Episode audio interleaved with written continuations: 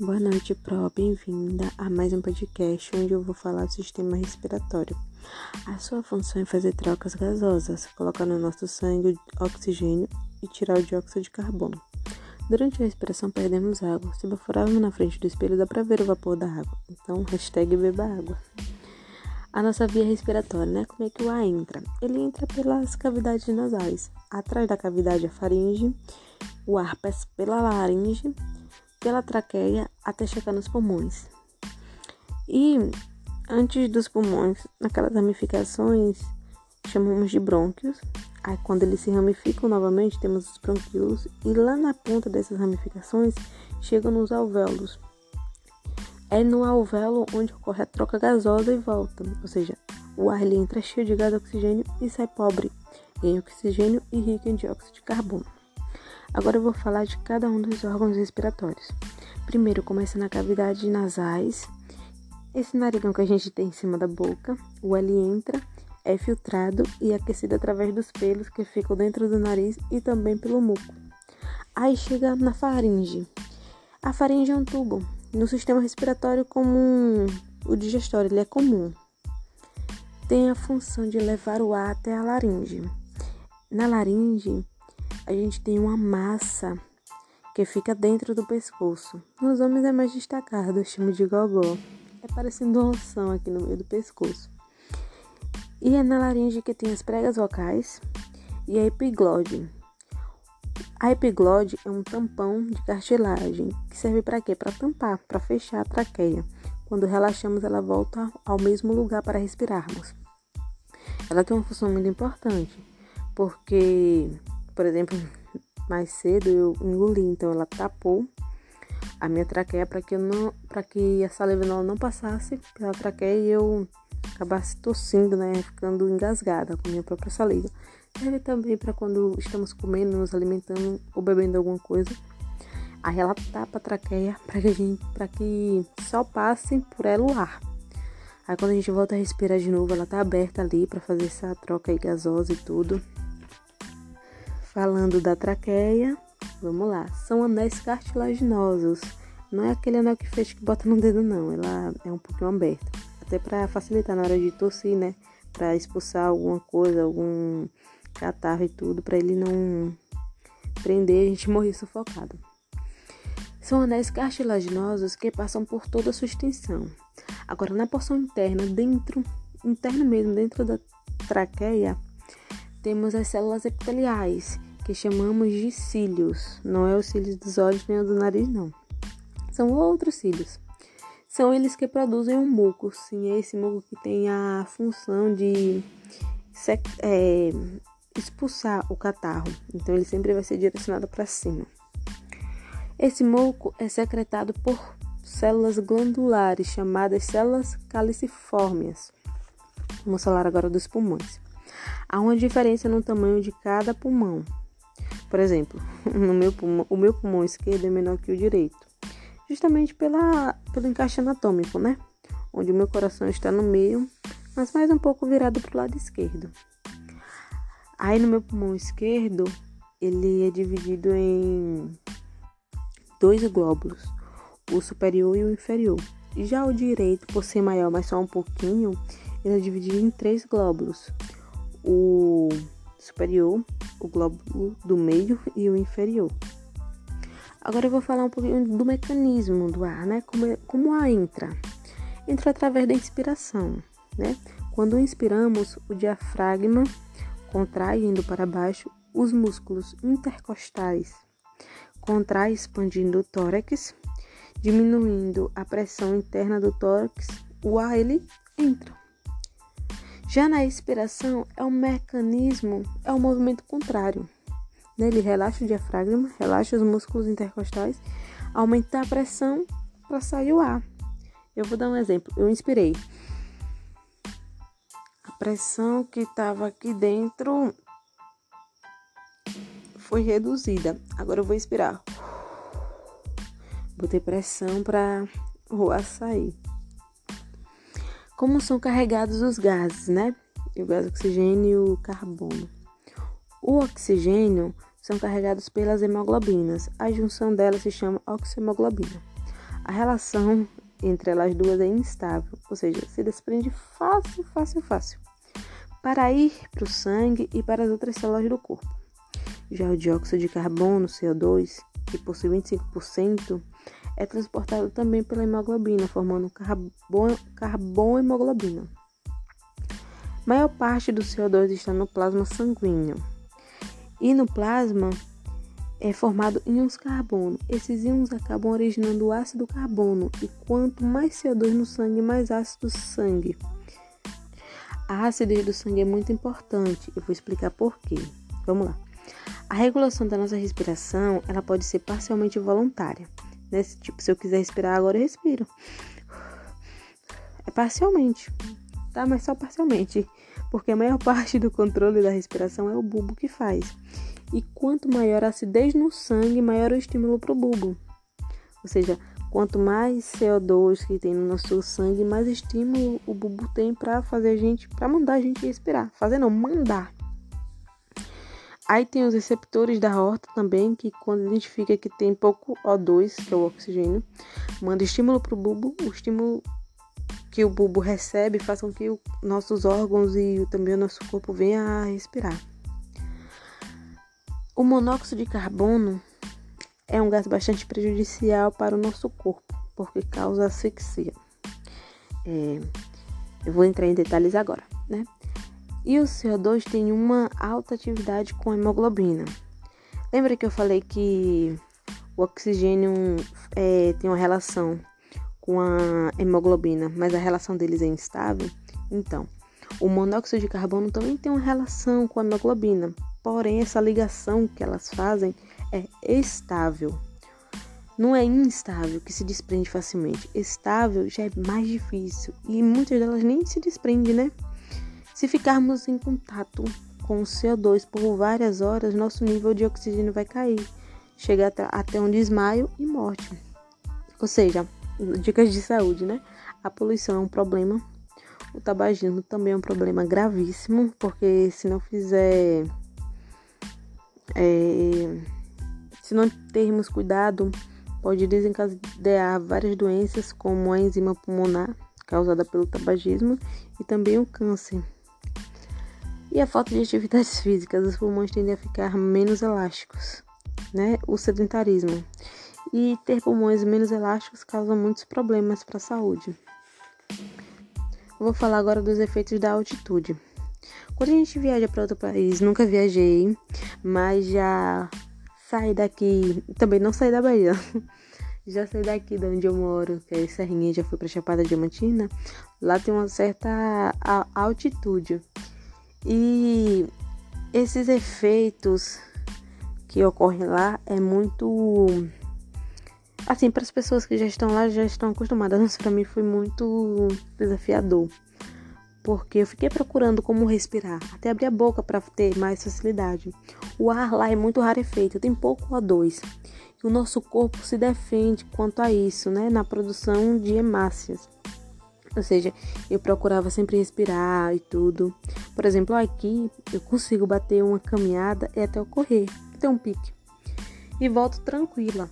Já lá para andar já tinha dificuldade, eu tinha que parar um pouquinho para respirar, para puxar o fôlego. E isso ocorre por causa desses efeitos mesmo da altitude, né? Então esse foi uma explicação rapidinha de do que eu entendi, né, sobre o sistema respiratório. Espero que tenha gostado. E é isso. Beijo. Tchau, tchau.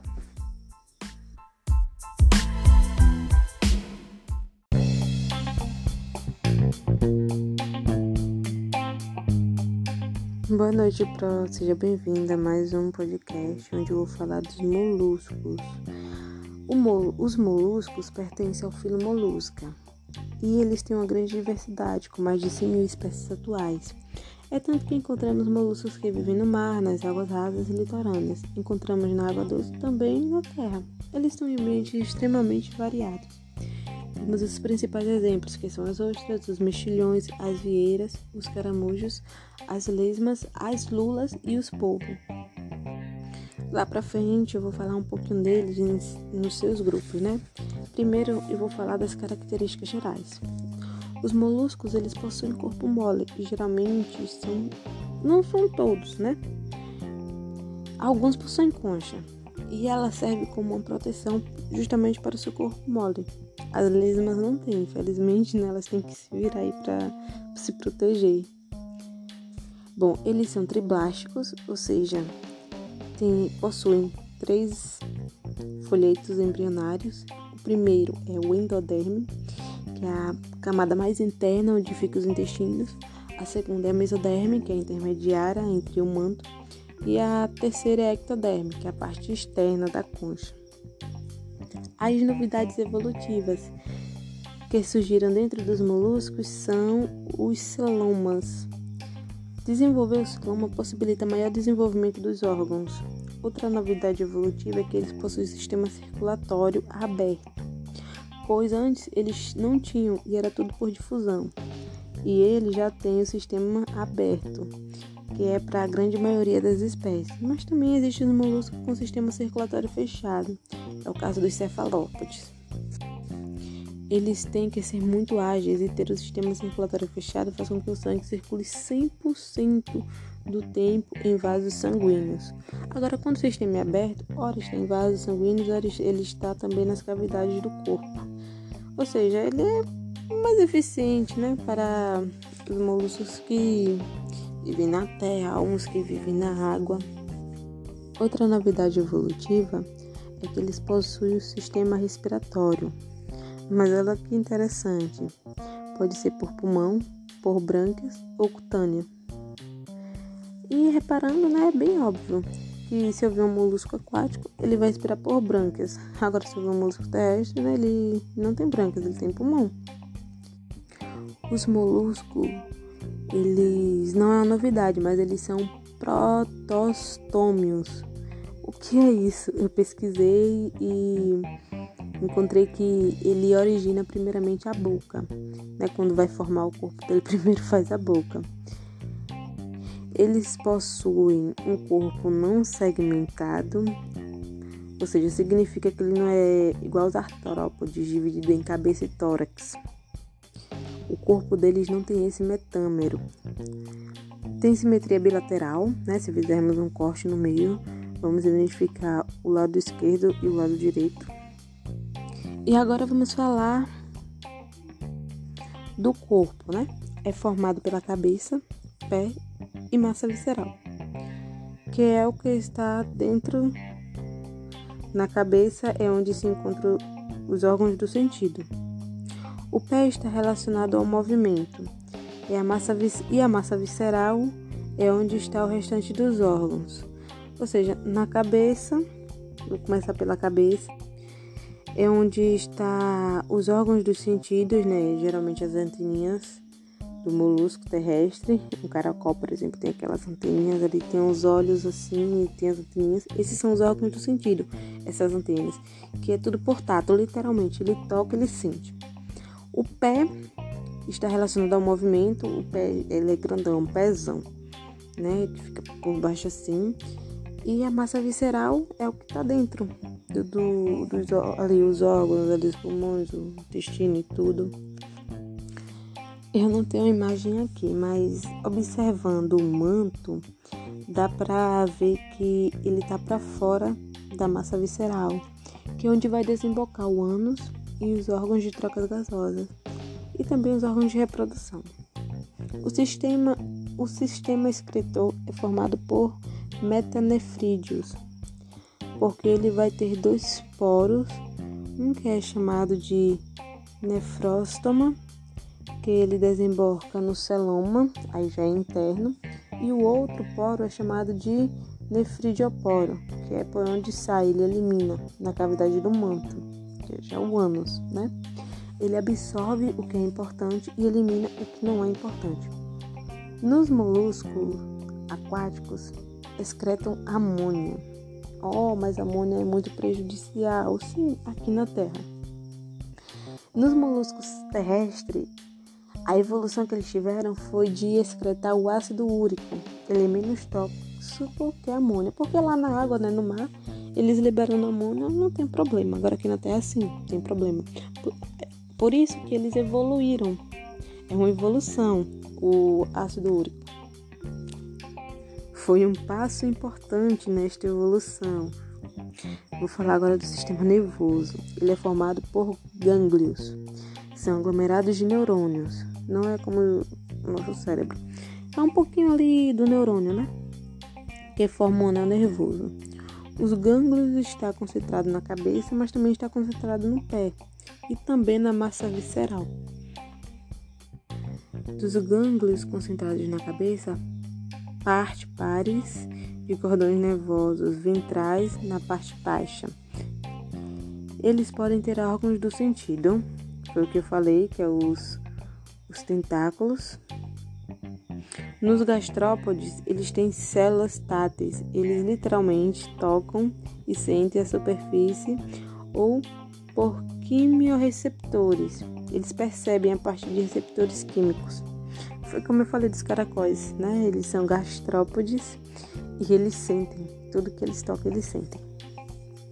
Os órgãos do sentido é interessante nos cefalópodes, sim, nas lúlulas polvos e nos náutilos, que é onde eles estão lá no oceano, eles têm olhos extremamente completos, como os olhos da gente, né? Ele é o órgão do sentido dele.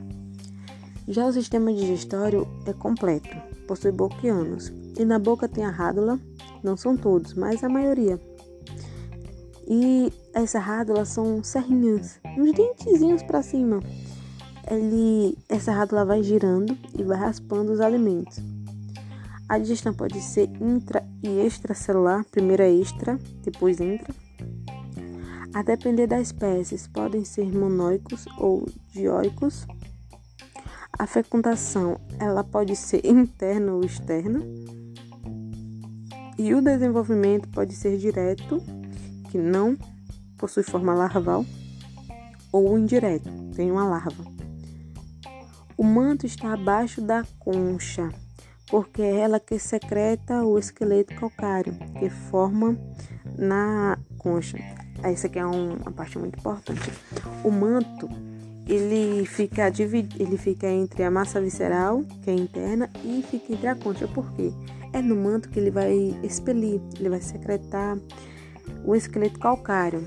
É, aí vai passar do tempo, né, vai formando aquela concha muito linda. Mas é o manto que libera esse, essa secreção.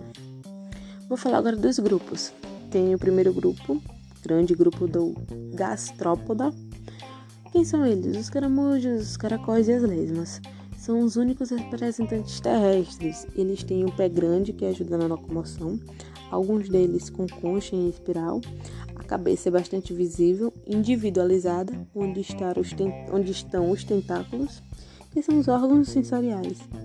E a respiração deles podem ser pulmonar, branquial ou cutânea. É pela pele, tem tudo. O ânus e a sua estrutura reprodutiva. Perdão, possui ano e estruturas reprodutivas Estão localizados na cavidade do manto, no começo acima da cabeça, por causa da concha em espiral. Sim, vi um vídeo hoje de um caracol botando uns ovinhos, são muitos ovinhos, muitos ovinhos e uns lilazinhos na, no caule da, de uma plantinha. E eles podem ser monóicos, uma grande maioria é hermafrodita. Exemplo, quando ele vai engravidar, também está sendo engravidado ou seja, é uma fecundação cruzada, né? O desenvolvimento dele é direto, não tem fase larval. Ou seja, já sai assim pequenininho depois vai sendo um adulto grande com uma concha bem rígida e tudo. Vou falar do segundo grupo, que é o bivalva. Bivalvia. São os moluscos que têm a concha com duas válvulas. Essas válvulas abrem e fecham. Quem são eles? As ostras, os mariscos e os mexilhões. Nossa, são muito importantes para o comércio, né? Vou falar lá bem mais para frente. Não possui rádula, aquela serra na boca que raspa, que rói o alimento, né?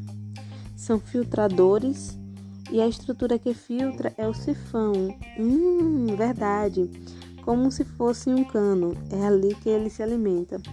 O sifão é como um, é um tubo, um cano e ele faz a filtragem dos alimentos, né? E vai sugando tudo que for de microorganismo, ele suga. Eles, eles têm um pé comprido, que ele usa para cavar e se enterrar, só para isso. Eles são dioicos, possuem macho e fêmea, e a fecundação é externa. Também tem um desenvolvimento direto, sem fase larval. Uma parte interessante aqui nas ostras. A formação de pérolas. Como é feita?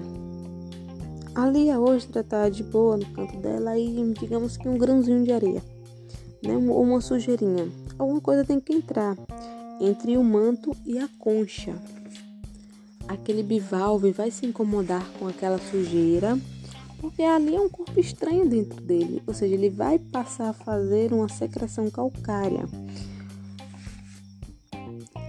Vai envolver esse órgão de esse grão de areia, desculpa, esse grão de areia, camada por camada, para isolar este grão.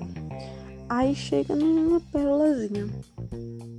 Não, mas é muito incrível que o grão de areia fica literalmente entre a concha e o manto. E é no manto que ele vai liberar, né? Ele vai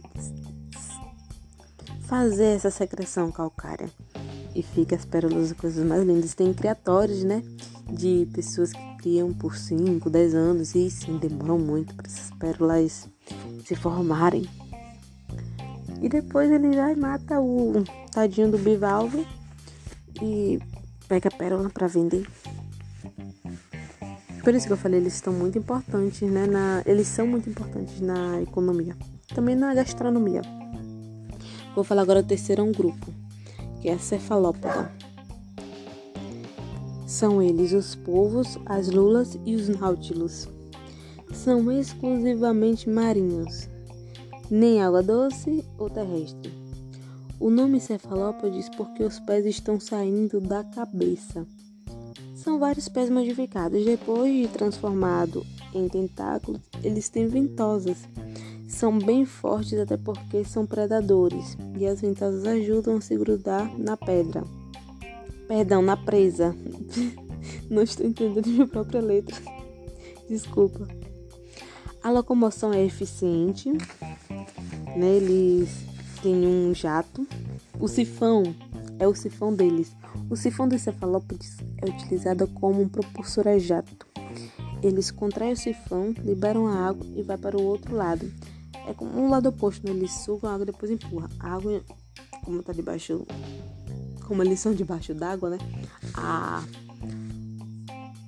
a água que eles puxam no sifão e depois é, espelha, joga empurra eles o lado oposto, né? o lado que eles querem andar, para o lado que eles querem ir. Nos polvos e nas lulas, nos cefalópodes em geral, possuem olhos complexos, têm estrutura parecida com os olhos dos invertebrados. Ele é o único com sistema circulatório fechado. Isso facilita a maior distribuição de nutrientes e oxigênio eles têm metabolismo mais rápido, isso faz com que eles sejam tão eficientes. A concha no cefalópoda é reduzida neste grupo. Ele é ausente em polvo, é só uma massa no polvo. E só tem aquele biquinho, uma boquinha que só é durinha, mas fora isso ele é todo molinho. Ela é externa nos náutilos, tem uma concha nos náutilos, e ela é interna na lula, e tem lulas que podem chegar até 20 metros. Nossa, são muito grandes. E também tem outros grupos, mas são grupos menores. Os primeiros grupos que eu falei, o, cefal, o gastrópoda, bivalva e cefalópoda, são os grupos maiores, que têm mais características para serem destacadas nos seus animais. Agora vou falar do quarto grupo, que é a aplacófora.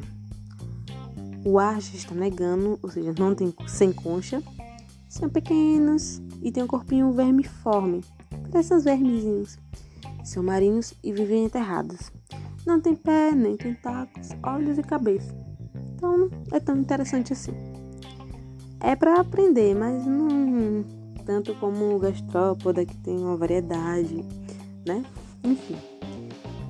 cefalópodes tem uma variedade muito grande. Quinto grupo, monoplacófora. Mono de uma, então só tem uma concha. Também marinhos. E vivem lá de boa na dele, sossegado. Deixa ele lá. tem a poliplacófora. Poli já é de muitas conchas. São os quintons. Estava vendo as fotos, são até bonitinhos. Tem um pé muito desenvolvido. Eles se grudam num substrato, nas pedras, e com a rádula eles raspam as águas. Hum, eles têm rádula, né? E o escar... escarfópoda, conhecidos como os dentes de elefante. Eu estava observando e, nossa, são bem estranhozinhos, hein? Ele tem a concha tubular. São duas aberturas, uma em cada extremidade. São marinhos e também vivem enterrados. Então lá, de boa na deles. Agora vamos falar da importância. Na gastronomia, os mais importantes são os bivalves e os cefalópodes. Bivalves são os mexilhões, as... os mariscos. Sim, tem pessoas também que comem ostras. E os cefalópodes em geral, as lulas, os náutilos, os. Enfim. Todos eles, né? O povo também. Tadinho. Eu não conseguiria comer, mas quem gosta, né? Nada contra. Os impactos ambientais. Os mexilhões dourados, eles são. Eles vêm da Ásia e se grudam em embarcações, se proliferam muito, destroem motores dos navios, entopem dutos de água e causam destruição. Os bichinhos é bom para se reproduzir, se adaptaram aqui no Brasil e estão fazendo aí um desastre, né?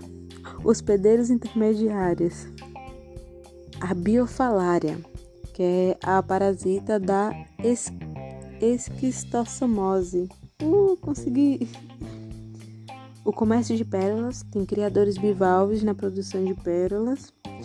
Indicadores ambientais, bivalves. Oh, outro ponto para os bivalves, parabéns! Porque fazem a filtração pelos sifões. Se chegarmos a ver algum bivalve morto, é porque ele sugou né? Todo tipo de sujeira, limpou a água, purificou a água. Mas todo tipo de sujeira ele sugou e chegou até a morrer, né? De tanto sujeira que estava a poluição da, do mar, ou da onde ele está. Pragas de jardim, gastrópodes. Em geral, gastrópode. Lesme caracol. Destrói tudo, não deixa uma folhinha. Vetor de doença Gastrópode também. Nossa, suas leis. Hum, tava limpando. Já vi aqui no quintal de casa, já vi uma lesma. Nossa, é, né, gostei não. e as conchas, elas servem para decoração, artesanato e coleção. Quem gosta de ir na praia, né? Já coletei muitas conchas para deixar de lembrança e até arrumação. Elas arrumam lindas. Qualquer artesanato que fiz elas são lindas, pulseiras, colares, anéis, para quem já é mais profissional.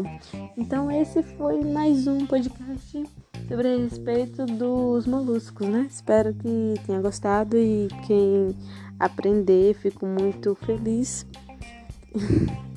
Tamo aí. Qualquer dúvida? Obrigada, beijo. Tchau, tchau.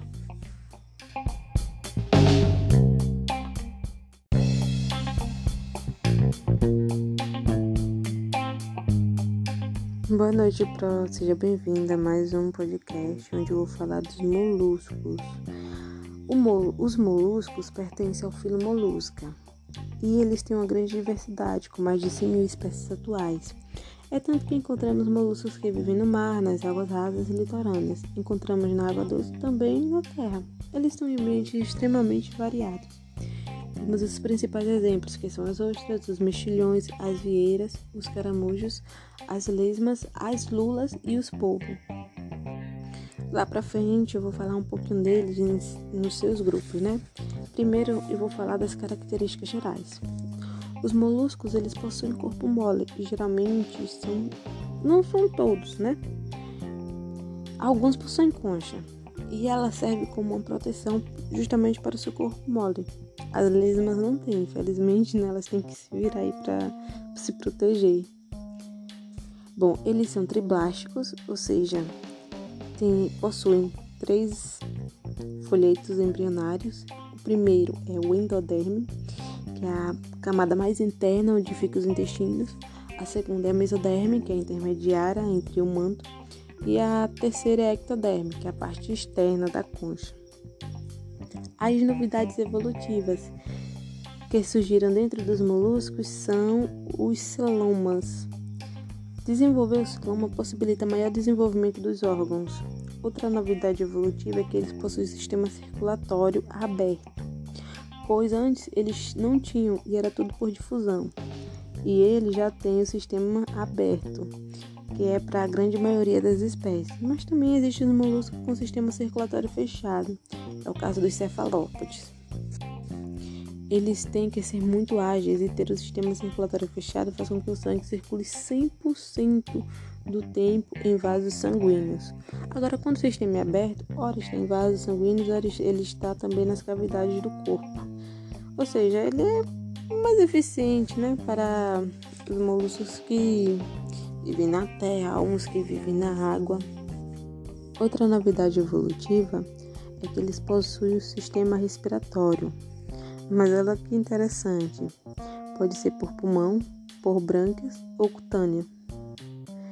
E reparando, né, é bem óbvio que se houver um molusco aquático, ele vai respirar por brânquias. Agora, se houver um molusco terrestre, né, ele não tem brânquias, ele tem pulmão.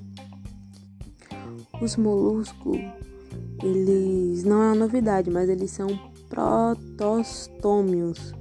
O que é isso? Eu pesquisei e encontrei que ele origina primeiramente a boca, né? Quando vai formar o corpo dele, primeiro faz a boca.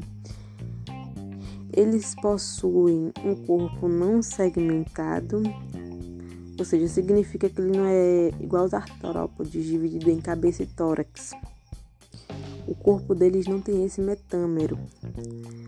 Tem simetria bilateral, né? Se fizermos um corte no meio, vamos identificar o lado esquerdo e o lado direito. E agora vamos falar do corpo, né?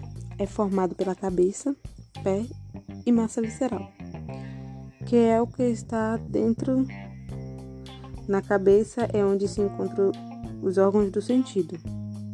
O pé está relacionado ao movimento e a massa, e a massa visceral é onde está o restante dos órgãos.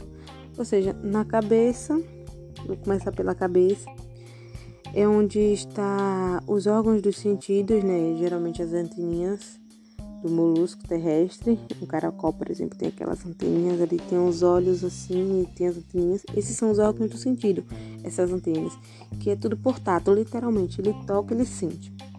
O pé está relacionado ao movimento, o pé ele é grandão, pezão, né? Que fica por baixo assim. E a massa visceral é o que está dentro do, do, dos ali, os órgãos, ali, os pulmões, o intestino e tudo. Eu não tenho imagem aqui, mas observando o manto, dá para ver que ele está para fora da massa visceral, que é onde vai desembocar o ânus e os órgãos de trocas gasosas e também os órgãos de reprodução. O sistema, o sistema excretor é formado por metanefrídeos, porque ele vai ter dois poros, um que é chamado de nefróstoma, que ele desemboca no celoma, aí já é interno, e o outro poro é chamado de nefridioporo, que é por onde sai, ele elimina na cavidade do manto que é o ânus, né? Ele absorve o que é importante e elimina o que não é importante. Nos moluscos aquáticos, excretam amônia. Oh, mas amônia é muito prejudicial. Sim, aqui na Terra. Nos moluscos terrestres, a evolução que eles tiveram foi de excretar o ácido úrico. Ele é menos tóxico que a amônia. Porque lá na água, né, no mar, eles liberando amônia, não tem problema. Agora aqui na Terra, sim, tem problema. Por, por isso que eles evoluíram. É uma evolução, o ácido úrico. Foi um passo importante nesta evolução. Vou falar agora do sistema nervoso. Ele é formado por gânglios. São aglomerados de neurônios. Não é como o nosso cérebro. É um pouquinho ali do neurônio, né? Que forma um anel nervoso. Os gânglios está concentrado na cabeça, mas também está concentrado no pé e também na massa visceral. Dos gânglios concentrados na cabeça, parte pares de cordões nervosos ventrais na parte baixa. Eles podem ter órgãos do sentido, foi o que eu falei, que é os, os tentáculos. Nos gastrópodes, eles têm células táteis. Eles literalmente tocam e sentem a superfície ou por quimiorreceptores. Eles percebem a partir de receptores químicos. Foi como eu falei dos caracóis, né? Eles são gastrópodes e eles sentem. Tudo que eles tocam, eles sentem. Os órgãos do sentido é interessante nos cefalópodes, sim, nas lulas polvos e nos náutilos, que é onde eles estão lá no oceano, eles têm olhos extremamente completos, como os olhos da gente, né? Ele é o órgão do sentido dele. Já o sistema digestório é completo, possui boca e na boca tem a rádula, não são todos, mas a maioria. E essa rádula são serrinhas, uns dentezinhos para cima. Ele, essa rádula vai girando e vai raspando os alimentos. A digestão pode ser intra e extracelular, primeiro é extra, depois intra. A depender das espécies, podem ser monóicos ou dioicos. A fecundação, ela pode ser interna ou externa. E o desenvolvimento pode ser direto que não possui forma larval ou indireto, tem uma larva. O manto está abaixo da concha, porque é ela que secreta o esqueleto calcário, que forma na concha. Essa aqui é uma parte muito importante. O manto ele fica dividido, ele fica entre a massa visceral, que é interna, e fica entre a concha. Por quê? É no manto que ele vai expelir, ele vai secretar o esqueleto calcário. É, aí vai passar do tempo, né, vai formando aquela concha muito linda. Mas é o manto que libera esse, essa secreção. Vou falar agora dos grupos. Tem o primeiro grupo, grande grupo do gastrópoda. Quem são eles? Os caramujos, os caracóis e as lesmas. São os únicos representantes terrestres. Eles têm um pé grande que ajuda na locomoção, alguns deles com concha em espiral, cabeça é bastante visível, individualizada, onde, onde estão os tentáculos, que são os órgãos sensoriais. E a respiração deles podem ser pulmonar, branquial ou cutânea. É pela pele, tem tudo. O ânus e a sua estrutura reprodutiva. Perdão, possui ano e estruturas reprodutivas Estão localizados na cavidade do manto, no começo acima da cabeça, por causa da concha em espiral. Sim, vi um vídeo hoje de um caracol botando uns ovinhos, são muitos ovinhos, muitos ovinhos e uns lilazinhos na, no caule da, de uma plantinha. E eles podem ser monóicos, uma grande maioria é hermafrodita. Exemplo, quando ele vai engravidar, também está sendo engravidado ou seja, é uma fecundação cruzada, né? O desenvolvimento dele é direto, não tem fase larval. Ou seja, já sai assim pequenininho, depois vai ser um adulto grande com uma concha bem rígida e tudo. Vou falar do segundo grupo, que é o bivalva. Biválvia. São os moluscos que têm a concha com duas válvulas. Essas válvulas abrem e fecham.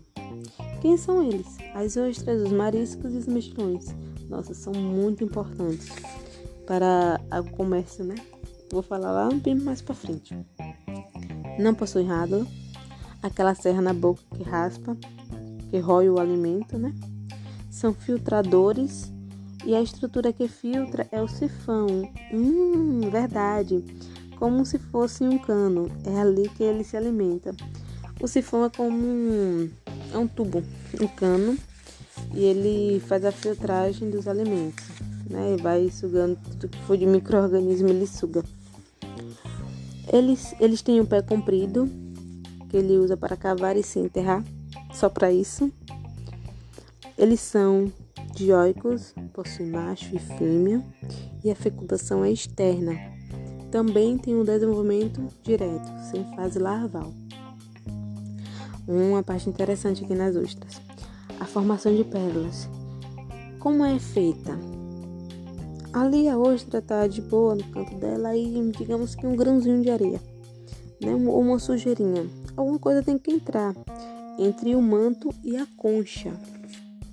Aquele bivalve vai se incomodar com aquela sujeira, porque ali é um corpo estranho dentro dele, ou seja, ele vai passar a fazer uma secreção calcária.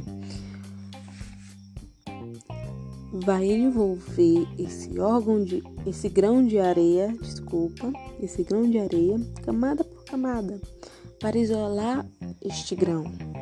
Aí chega numa pérolazinha. Não, mas é muito incrível que o grão de areia fica literalmente entre a concha e o manto. E é no manto que ele vai liberar, né? Ele vai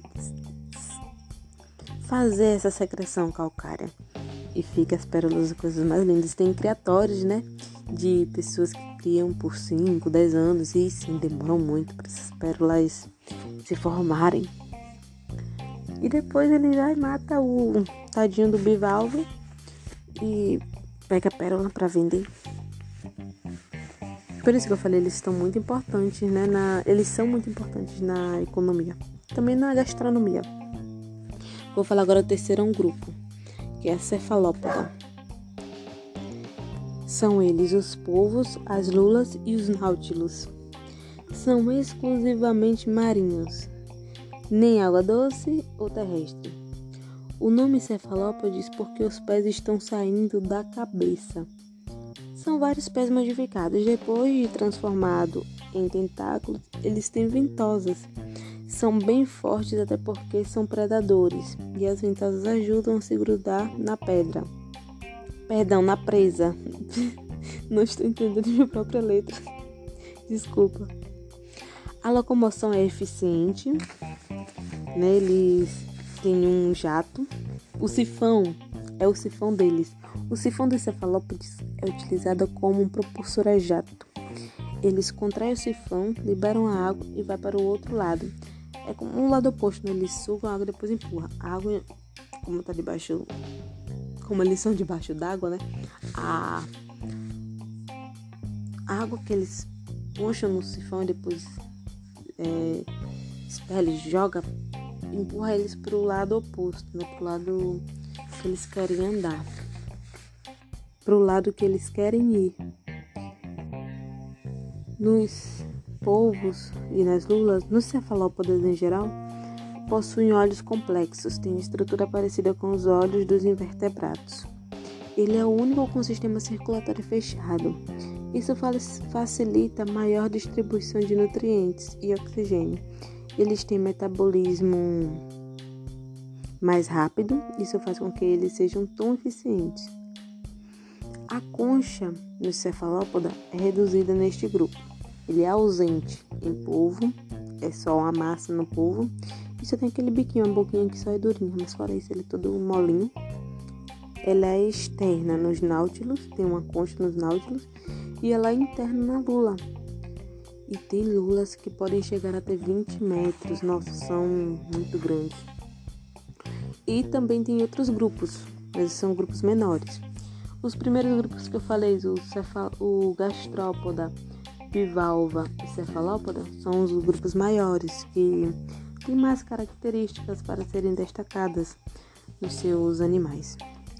Agora vou falar do quarto grupo, que é a aplacófora.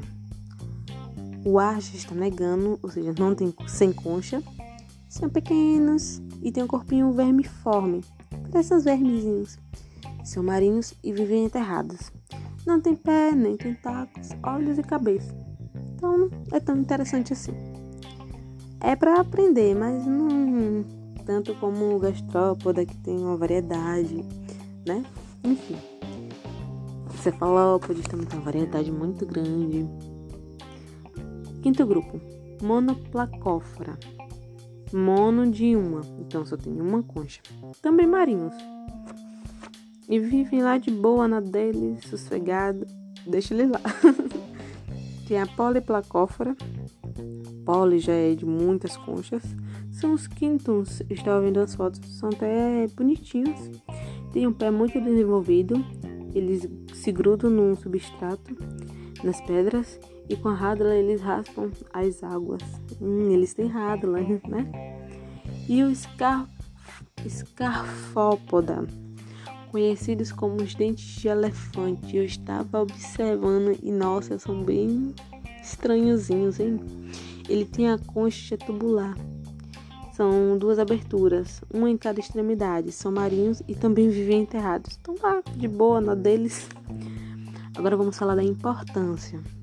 Na gastronomia, os mais importantes são os bivalves e os cefalópodes. Bivalves são os mexilhões, as os mariscos.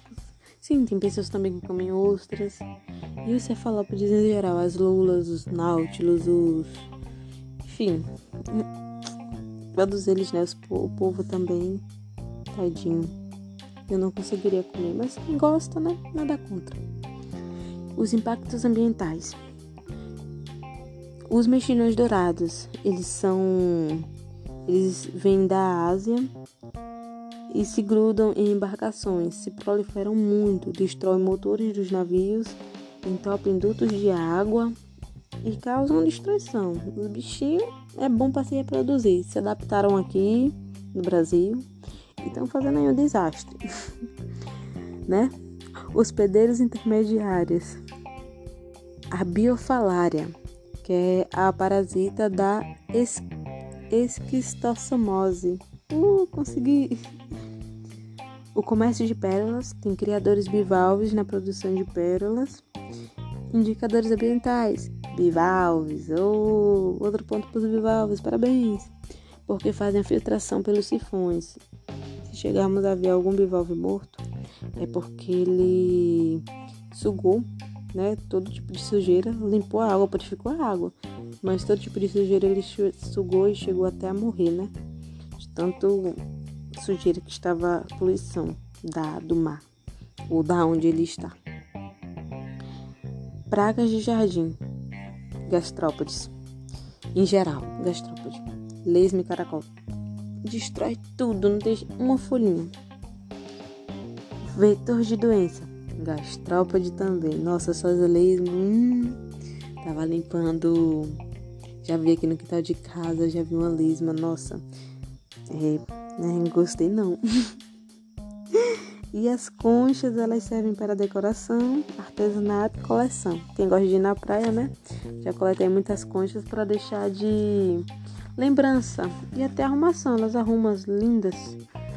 Qualquer artesanato que fizer, elas são lindas. Pulseiras, colares, anéis para quem já é mais profissional.